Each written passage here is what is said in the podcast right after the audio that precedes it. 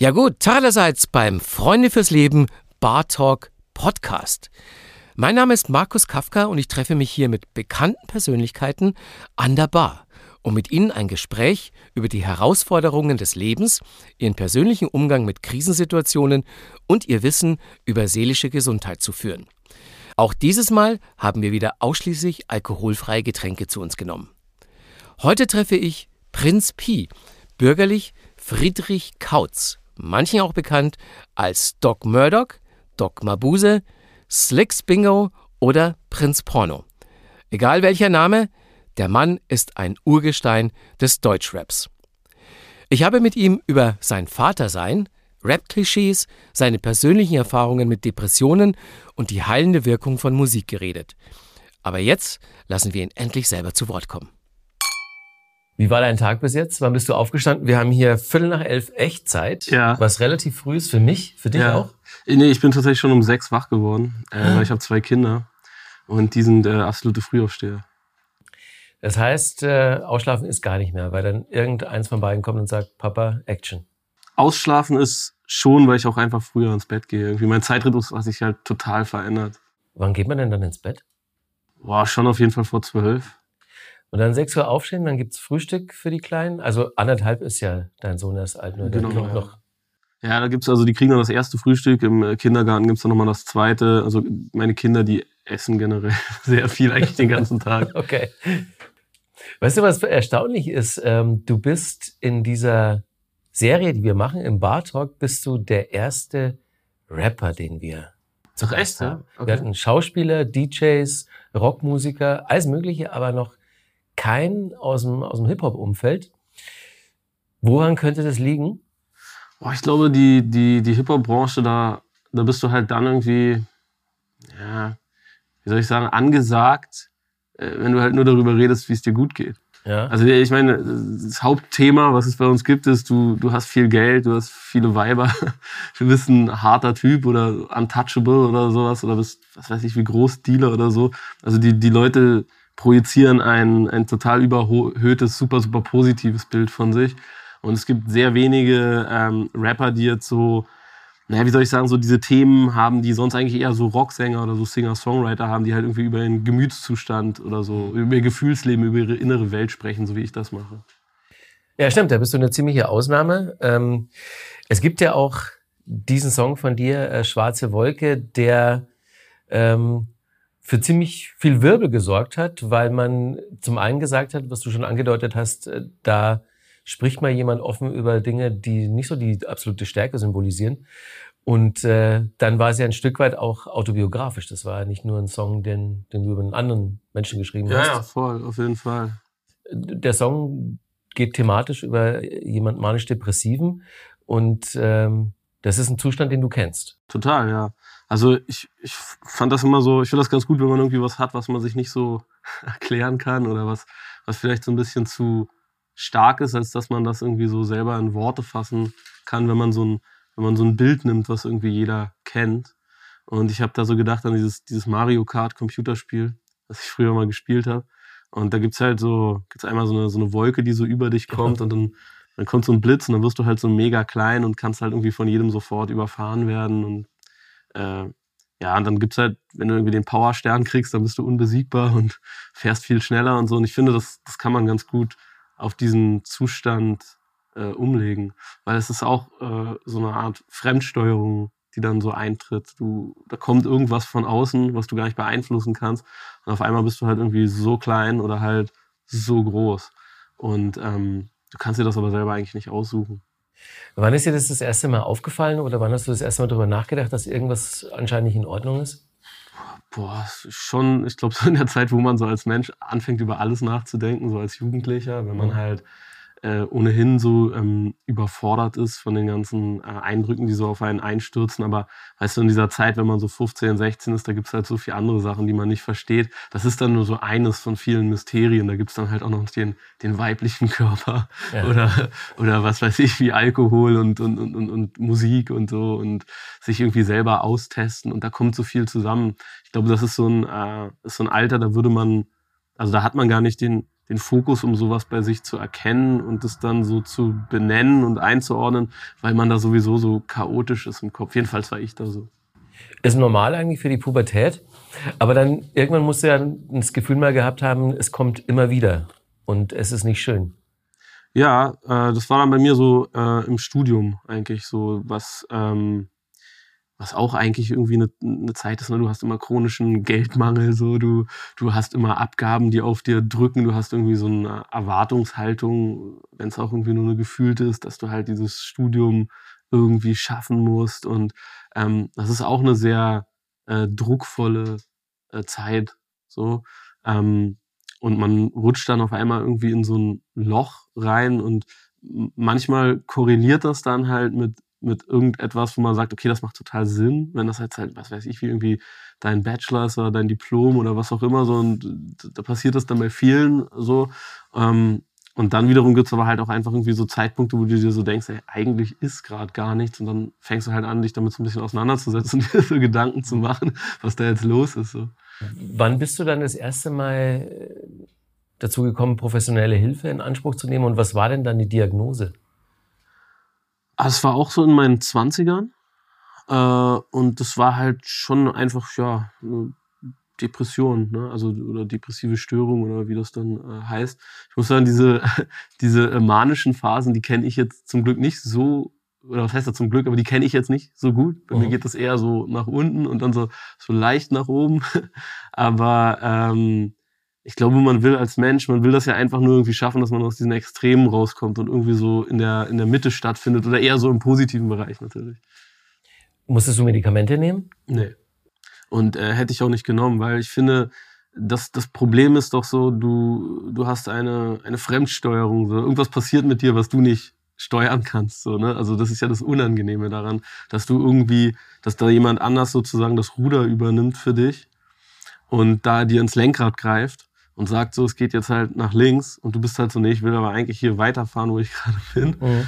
Ähm, und wenn du dir jetzt diese medikamentöse Keule raufhaust, dann schnallt halt irgendwie jemand deine Hände ans Lenkrad und lässt dich halt irgendwie beständig geradeaus fahren, aber du hast auch irgendwie nicht die Entscheidungsfreiheit zu sagen, ich will jetzt nach links oder rechts. Und ich kenne viele, bei denen das gar nicht ohne Medikamente geht. Aber ich selber versuche das immer auf jeden Fall nicht zu machen. Und eine Therapie? Hast du da eine gemacht? Ja, klar. Ja. Also ich finde, das ist in unserer Gesellschaft so total ähm, anerkannt, dass man irgendwie seinen Körper trainiert und äh, seinen Körper ähm, sozusagen pflegt und wartet. Ne? Mhm. Also ich meine, wir machen alle fünfmal die Woche Fitness, so. also nicht alle, aber wir tun zumindest irgendwie so oder wir würden es gerne machen. Ne? Wir würden irgendwie gerne einen total gesunden, geilen Körper haben. Wir, wir ernähren uns super gesund, das ist in unserem Bewusstsein mittlerweile total drin. Ähm, aber das, was was uns ja wirklich so vom, vom Rest der Lebewesen unterscheidet, das ist ja nicht unser muskulöser Superkörper, äh, sondern das ist ja eigentlich so unser Gehirn. Und äh, das warten und äh, trainieren wir halt irgendwie ziemlich äh, selten. So und denken halt so, das repariert sich die ganze Zeit selber. Und ich finde das eigentlich äh, voll äh, wichtig und, und normal, dass man sich auch darum kümmert, so wie das jetzt ja in Amerika zum Beispiel auch irgendwie gang und gäbe ist. Ich meine, da bist du ja dann nicht normal, wenn du nicht zum Therapeuten gehst. Das ist richtig, ja. Wie findest du denn generell den Umgang mit Depressionen in unserer Gesellschaft? Äh, ist ja vielerorts noch sehr verbreitet, dass man sagt, das ist ja keine richtige Krankheit. Ne? Die haben halt eine kleine Macke, die Leute. Aber wird schon wieder.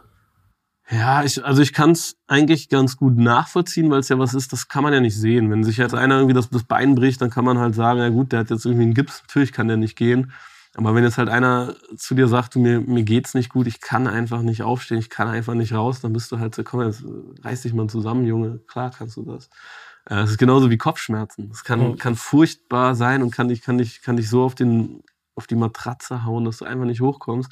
Aber du siehst äh, nichts davon. Und insofern kann ich das total nachvollziehen und man will sich auch nicht jedem gegenüber öffnen und dem das irgendwie erzählen, was mit einem los ist. Warum sollte man denn auch?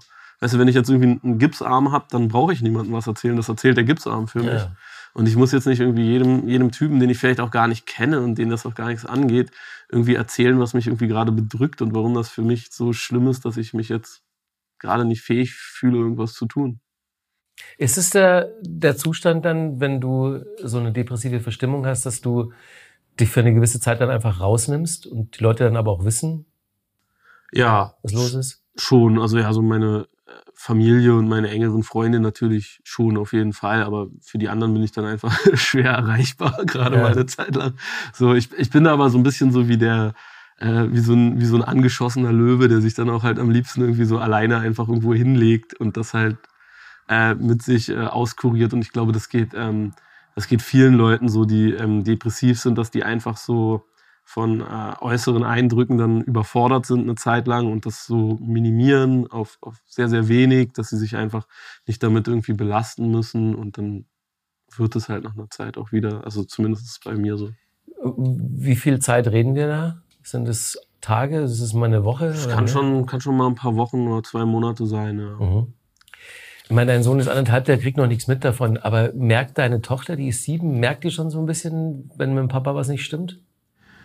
Naja, ich mache das dann halt schon so, dass ich dann der, also die lebt ja nicht bei mir, dass ich dann halt irgendwie der Mama sage, du, das, äh, ich kann jetzt einfach nicht, tut mir leid. Und dann versuche ich ihr das so ein bisschen, also von ihr fernzuhalten, weil das, ich glaube, sie, sie kann das noch nicht richtig einordnen, was dann irgendwie los ist mit einem erwachsenen Menschen, der jetzt irgendwie äh, gerade nicht fähig ist, irgendwas zu machen, was sonst ein Erwachsener ja immer kann, aus ihrer Sicht. Ne? Ist das so eine unterschwellige Angst da? Dass sich, das ist ja, setzt sich ja fort, genetisch auch. Also ich, ja, ich habe natürlich irgendwie die Angst, dass meine Kinder das auch irgendwie haben, aber ich habe jetzt, also ich, ich hätte jetzt eher Angst, dass mein, äh, dass meine Kinder auch irgendwie schlechte Augen haben und halt immer eine Brille tragen müssen, so wie ich das auch habe, ne? Als dass sie das haben. Weil ich finde, wenn du das rechtzeitig erkennst und wenn du das quasi korrekt irgendwie behandelst, und dann, das geht ja so, das kannst du ja machen. Das ist, endet jetzt ja auch irgendwie nicht in allen Fällen irgendwie ganz schlimm medikamentös und so ist es ja bei mir jetzt auch nicht. Also wenn du da an deine eigene Kindheit denkst, äh, in der Schule, da warst du ja dem Vernehmen nach auch eher so ein bisschen Außenseiter. Total, ja. Also wenn ich, wenn ich so rückwirkend drüber nachdenke, das macht man dann ja immer erst so 20 Jahre später, dann wird einem halt total vieles klar. Wenn wir jetzt nochmal über Schwarze Wolke, den Song reden, wie war denn die Reaktion in der Szene darauf? Also, das war jetzt nicht so, dass mich da irgendwie so ein anderer Kollege irgendwie drauf angesprochen hat und gesagt hat, du, ja, finde ich ja gut, dass du das mal anschneidest. Also ich empfinde das nicht als Schwäche, sondern einfach eher als so eine Krankheit, die man halt hat. Aber ich glaube, die meisten, gerade Rapper, die empfinden sowas als, als Schwäche. Das ist eine sehr anachronistische Szene, wo halt der Mann immer der derjenige ist, der ganz stark ist ja. und, äh, und die Frauen sind meistens halt so objektifiziert, ein Stück weit auf jeden Fall. Also nicht bei allen Rappern und so natürlich, aber bei irgendwie ganz, ganz vielen so. Ich habe aber sehr, sehr viel Feedback dafür bekommen, halt irgendwie von Hörern, die dann gesagt haben, so, ey, das ist total wertvoll. Mir hat das halt irgendwie geholfen in einer schlechten Phase und hat mich dann halt besser fühlen lassen. Und das finde ich dann auch sehr wertvoll für mich. Ist es für dich so, dass, ähm, wenn wir jetzt nochmal über Musik reden, dass dir Musik geholfen hat dabei, mit dem Ding klarzukommen? Ey, total. Ich meine, wem hilft Musik nicht? So Musik ist halt so ein Allheilmittel irgendwie für, für alles. Irgendwie, wenn du Liebeskummer hast, dann ist Musik wahrscheinlich das, was dir am allermeisten hilft, weil du dann das Gefühl hast, okay, da ist jetzt einer, der hat genau das erlebt, was ich gerade auch erlebe und ja. der schafft das mir so aus der Seele zu sprechen und ich, also ich könnte jetzt so für jede Lebensphase, die ich hätte, irgendwie so einen Song irgendwie rauspicken und sagen, so der beschreibt genau diesen Moment in meinem Leben. Und auf magische Weise hat der Sänger das geschafft, mir das irgendwie aus der Seele äh, zu schreiben und ich denke, Musik hat da total das Potenzial, dir zu helfen. Auch weil, weil du dir einen Song immer wieder anhören kannst. Und äh, wenn du einmal irgendwie bei so einem Song so einen positiven Moment gehabt hast, dann verstärkt er sich, umso öfter du den hörst. So, wenn du dich jetzt mit einem guten Freund triffst und mit dem irgendwie ein tiefes Gespräch hast oder vielleicht auch irgendwie mit deinem Therapeuten, dann ist das irgendwie so ein einmaliges Ding. Und es ist auch irgendwie ein, ein tiefer Moment, aber du kannst den nicht immer wieder repetieren. So. Und so ein Song ist halt irgendwie wie so ein Mantra. Wenn es dir halt irgendwie schlecht geht, dann kannst du den halt anschalten und dann hast du so ja. instant eine Verbesserung. Du hast einen wahnsinnigen Output, jetzt ja auch nicht erst seit gestern, sondern eigentlich so von Anfang an schon. Ähm, ist es so ein bisschen auch, weil du ein Workaholic bist oder brauchst du diesen Output auch, um, um auf diesem Level zu bleiben und nicht in Löcher zu fallen? Ja, total. Also für mich ist so das, was ich mache. Ich, ich würde das halt jetzt nicht so als so Arbeit bezeichnen, weil die, ich finde so Arbeit ist so was, was für die meisten Leute so total negativ konnotiert ist. So, das macht man halt irgendwie, um Geld zu verdienen. So. Und ähm, für mich ist so Musik eher so ein, so ein Beruf im Sinne von so Berufung, so irgendwas treibt mich dazu, das ja. zu machen. Und es macht mir vor allen Dingen halt irgendwie Spaß und lässt mich gut fühlen, das zu tun. Ähm, und ich verdiene damit jetzt auch meinen Lebensunterhalt, aber ähm, ich glaube, wenn ich jetzt maximal viel Geld mit Musik verdienen würde, würde ich wahrscheinlich eher Schlager machen oder wäre irgendwie so ein, so ein, so ein random Techno-DJ, der halt so irgendeinen Hit-Jingle aus den 80ern sich raussucht und dann damit irgendwie so einen weltweit erfolgreichen Hit macht und dann Millionen damit verdient. So, das, das, sind, das sind Leute, die, glaube ich, so Musik nehmen als Weg, um richtig reich zu werden. So, für mich ist es halt so schön, dass ich davon äh, existieren kann. So. Dieses Musik machen und was erschaffen, das hat halt was sehr äh, nachhaltig äh, Positives, weil du das Gefühl hast, du hast etwas ganz aus dir innen nach außen gebracht und das halt in so eine Form gegossen, die, die du so ganz gut irgendwo hinstellen kannst. Also du, du kannst halt den Song irgendwo so hinlegen und sagen, gut, ich habe jetzt hier so eine so eine Murmel wieder gemacht und dann mache ich halt irgendwie die nächste Murmel und irgendwann habe ich ganz viele davon. Wenn du jetzt zum Beispiel ein Buch schreibst, einen Roman oder so, dann sitzt du halt irgendwie fünf Jahre da oder so und dann hast du halt am Ende irgendwie so ein Ding, was das irgendwie bezeugt, was du in diesen fünf Jahren getrieben hast. So. Und bei äh, Musik ist das so ein bisschen dankbarer, weil diese Songs einfach äh, überschaubarer sind. Hast du zwischendurch auch mal Befürchtungen, dass dir die Ideen ausgehen? Nee, gar nicht, weil ich meine, die Themen, die ich äh, so bearbeite, das sind ja halt Themen, die sind ja immer aktuell. Ich meine, ja. wir haben halt immer irgendwie äh, Ängste. Meine Musik dreht sich ja viel um, um Ängste, seien es jetzt irgendwie so private Ängste, die jetzt ganz, ganz klein sind auf ein Thema, wovor nur ich Angst habe oder vielleicht irgendwie eine große Angst, die, die jeder kennt, irgendwie die Angst, dass die Welt untergeht, weil, weil politisch gerade alles den Bach runtergeht oder Angst vor einem Krieg oder Angst vor irgendeiner Krise oder Angst vor kein Dach mehr über dem Kopf zu haben, aus welchem Grund auch immer.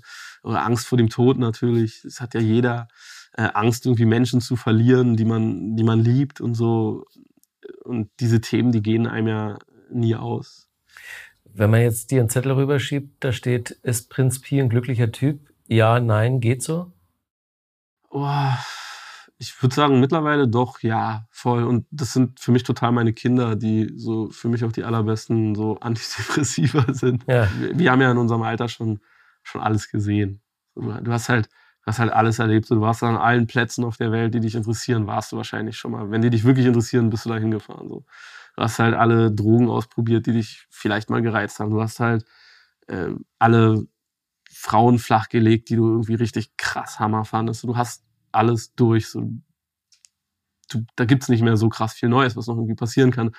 Das Beste wäre halt irgendwie, dass sich das so erhält. Du hast halt irgendwie schon mal die perfekte Pizza gegessen, das perfekte Steak gegessen so und hoffentlich wird das halt jetzt ab jetzt dann immer nur noch diese perfekte Pizza geben, aber es wird nicht nochmal irgendwie eine Pizza kommen, die so krass ist, dass sie irgendwie wirklich so deinen Mind blowt und äh, dir dann nochmal sowas gibt. Aber wenn du dein Kind siehst, wie das halt irgendwas ganz Einfaches sieht und davon so äh, erstaunt ist, dann gibt dir das so eine krasse Freude, weil du ja empathisch mit dem fühlst.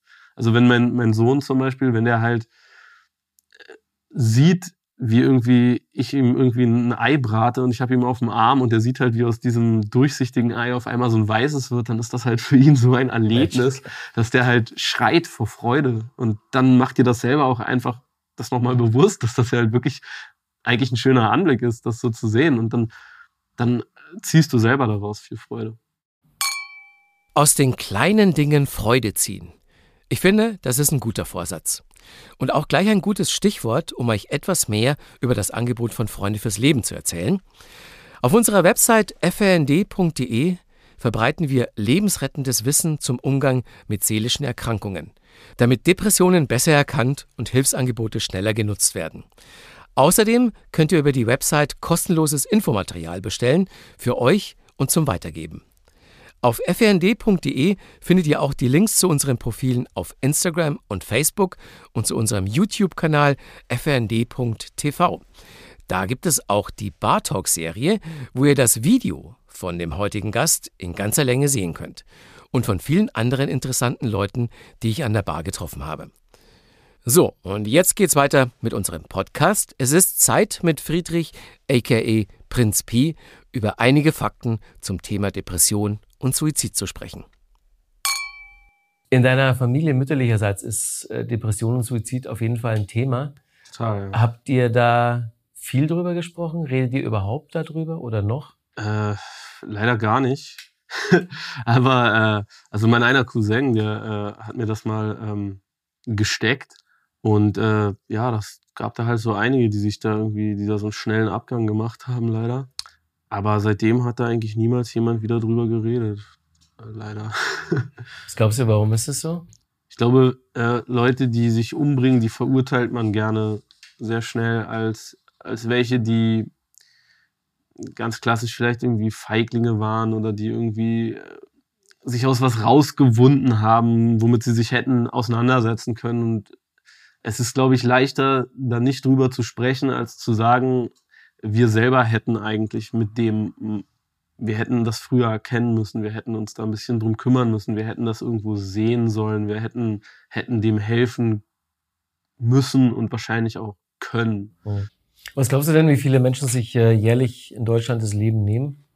Ich weiß nicht, ich habe jetzt die Statistik nicht parat. Ich glaube aber, dass es wahrscheinlich mehr Leute sind, die sich tatsächlich das Leben nehmen, als dass, äh, als dass die Statistik dann am Ende wiedergibt. Weil ich könnte mir vorstellen, dass es sehr viele gerade so ältere Leute gibt, die einfach sagen so, ich will mir das jetzt nicht länger geben, irgendwie mein Leiden oder ich will es auch, will auch den anderen nicht zur Last fallen. Ich glaube, es gibt, gibt viele solche, die sich so ein bisschen so die einfach dann irgendwie ihre Medikamente nicht mehr nehmen oder so. Weißt du, die jetzt nicht sich irgendwie erhängen oder sowas, aber die halt so sagen, ich habe einfach keinen Bock mehr.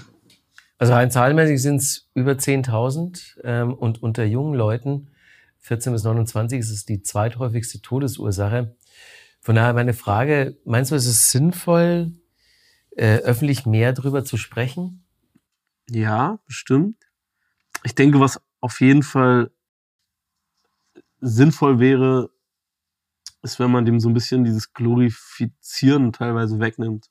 Also es gibt halt so diesen Club 27, der jetzt in dieser Rock'n'Roll-Musiksache halt irgendwie so total mystifiziert wird mhm. und das ist so, es, die ganz großen Stars, die leben nur ganz kurz und ne, äh, die verbrennen eher ganz schnell, als langsam zu verglühen, äh, wie es im Song halt irgendwie heißt und ähm, das sollte man auf jeden Fall nicht machen, weil wenn die nicht gestorben wären, dann hätten wir halt irgendwie noch ein paar richtig geile Alben von Kurt Cobain irgendwie gekriegt. Oh.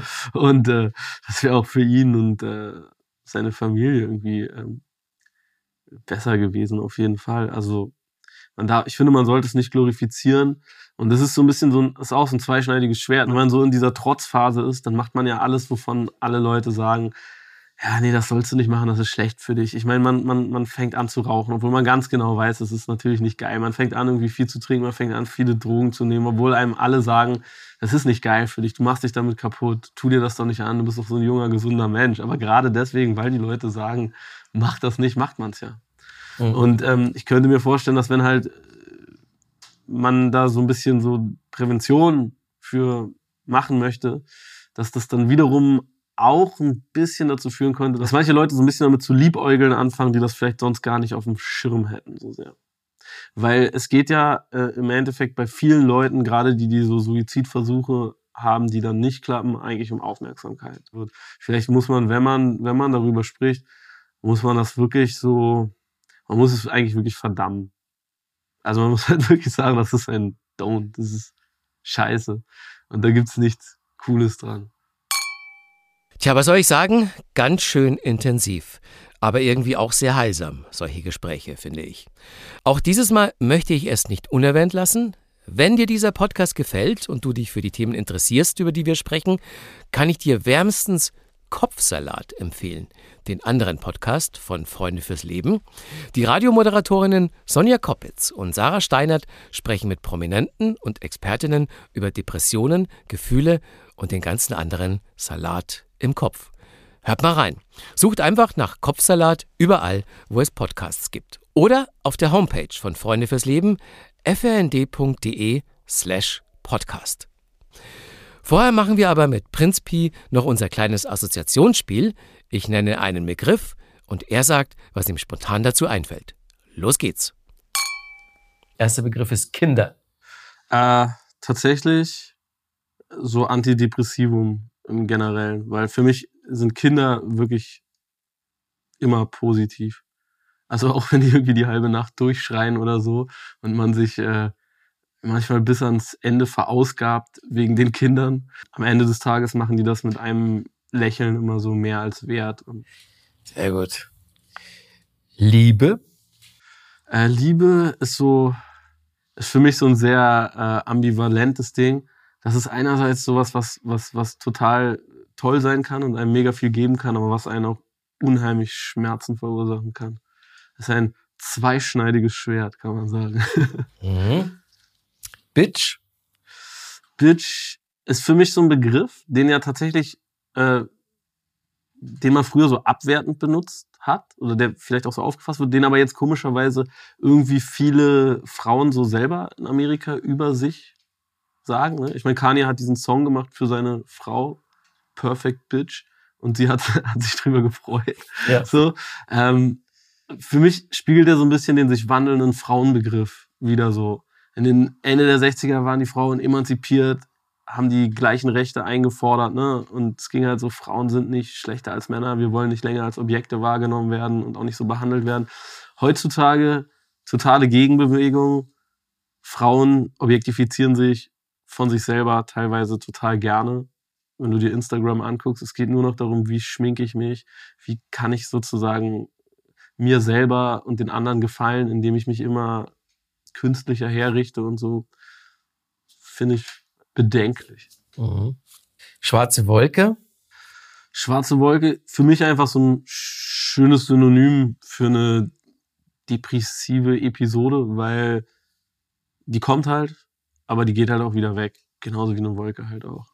Und im Endeffekt ist sie halt nur ein bisschen Wasser, was in der Luft hängt. Vorurteile? Vorurteile, puh, ist halt irgendwie im Endeffekt so ein Ding, wovon niemand frei ist und was man auch braucht, um irgendwie zu navigieren. Etwas, was sich leider eher öfter total erfüllt, als dass es sich nicht bestätigt. Also meiner Erfahrung nach. Außenseiter? Außenseiter ähm, ist eine Rolle, die man am Anfang immer zugewiesen kriegt, ähm, sich die selber irgendwann ganz gerne zuweist und irgendwann man sich einfach wünscht, dass es keine Rolle mehr spielt. Äh, Workaholic? Ja, Workaholic, das ist schon so, das trifft schon so auf mich zu. Ich, ich mag da schon gerne einfach richtig viel zu machen und ich, ich fühle mich dann einfach selber irgendwie in dem Erschaffen von irgendwelchen Sachen, egal was das ist und ich irgendwie meine Wohnung sauge, fühle ich mich besser, als wenn ich es nicht gemacht hätte. Äh, Geborgenheit? Ähm, Geborgenheit ist so was super Kostbares, weil das ähm, total schwierig ist, das ähm, zu erreichen und super leicht ist, das zu zerstören. Harmloses Beispiel, ist, man fühlt sich in seinem eigenen Bett immer super geborgen, aber wenn nur eine scheiß Mücke im Zimmer ist, dann ist dieses Gefühl zerstört für die Nacht. Das stimmt. ähm, Stärke. Das ist für mich was, dass ich assoziiere das immer erstmal irgendwie mit was sehr äh, bildlichem, körperlichen. Also so, ne, so Arnold Schwarzenegger ist stark, ein Auto mit viel PS ist stark, eine hydraulische Presse ist super, super stark. Aber eigentlich ist so richtige Stärke ist schon so diese, diese innere Stärke, die man halt hat, dass man halt auch unter Druck nicht, nicht einknickt und selber halt cool und lässig äh, bleibt. Aufklärung? Reden wir jetzt über äh, Bienen und Blumen oder, oder, oder, oder komplizierte Themen? Ich denke, gerade auf so psychische Krankheiten ist es so, wenn man sich darüber bewusst ist, dann ist es halt ja nicht, nicht automatisch halb so schlimm, aber man kann es leichter einordnen. Und wahrscheinlich ist es etwas, worüber man äh, zu wenig erfährt. Also das wird einem ja, glaube ich, auch in der Schule jetzt nicht wirklich so beigebracht. Man kriegt halt, irgendwann hat man so diese hat man so diesen Kurs, wo man irgendwie lernt, wie man irgendwie jemanden so wieder reanimieren kann und sowas, ne? Was halt im eigenen Leben wahrscheinlich relativ selten vorkommt. Mhm. Aber was eigentlich ziemlich oft vorkommt, ist, dass man irgendwie Leute sieht, die auf die eine oder andere Weise gerade irgendwie ein kleines psychisches Problem haben. Das äh, begegnet einem, wenn man dafür sensibilisiert ist, wahrscheinlich ziemlich oft. Und wenn das halt irgendwie nur ein Typ ist, der irgendwie total unfreundlich ist und du den halt ansiehst und dir so sagst, okay, du bist eigentlich nicht unfreundlich, weil du ein Arschloch bist, sondern ich kann dir ansehen, dass du da was mit dir rumträgst und ich kann das jetzt ein Stück weit irgendwie aushebeln, wenn ich jetzt halt irgendwie mal besonders nett zu dir bin und dann hilft ihm das und einem selber auch so. Ja, ich glaube, da wäre es auch nicht schlecht, wenn man das den Leuten so, so ein bisschen, wenn man die Leute dafür so ein bisschen sensibilisieren könnte. Letzter Begriff ist ähm, Freunde fürs Leben, also sowohl was den Verein oder auch im übertragenen Sinne den Begriff betrifft. Oh, Freunde fürs Leben, das ist etwas so, das ist natürlich eins so der schönsten Sachen, die man sich wünscht. Ne? Also, dass man jemanden hat, der einen wirklich das ganze Leben lang begleitet. Ich meine, es sind in der Regel halt vielleicht deine Verwandten, die können da irgendwie nicht raus. Aber dann ist man wiederum auch sehr gesegnet, wenn man halt wirklich Verwandte hat, mit denen man sich gut versteht. Ich glaube, die meisten äh, Leute, die äh, haben in ihrer Familie die, die ein oder anderen Probleme. So ein Familienfest ist und das, das Ding, wo es immer eskaliert. Umso schöner ist das halt, wenn man das wirklich hinkriegt. Und ich finde, der Verein ist halt eine super, das ist ein super Ansatz. Auch die Leute da halt dann so zu nehmen und so zum Leben und Erleben hinzuleiten. So. Sehr gut, vielen Dank. Ja, ich danke dir. Ja, das geht doch runter wie Öl. So ein kleiner Lobgesang auf unseren Verein Freunde fürs Leben. Kann man übrigens auch im Freundeskreis etablieren, einfach mal die anderen dafür loben, was sie tun. Liebe geben, dann kommt auch Liebe zurück. Und das war's dann auch schon wieder mit der vierten Folge unseres Freunde fürs Leben Bar Talk Podcasts. Dieses Mal mit Prinz Pi alias Friedrich Kautz. Wir hoffen, ihr hattet auch dieses Mal wieder Freude beim Hören und nehmt was davon mit in euren Alltag. Wir würden uns freuen, wenn ihr uns weiterempfehlt, unseren Podcast abonniert und vor allem, wenn ihr euch auch die anderen Folgen anhört. Mein Name ist Markus Kafka und ihr wisst ja, reden rettet Leben. Davon sind wir überzeugt. Bartalk ist ein Podcast von Freunde fürs Leben e.V. Idee und Produktion Sven Häusler, Svensson Suite. Redaktion Diana Doku und Sven Häusler. Und mein Name ist Markus Kafka.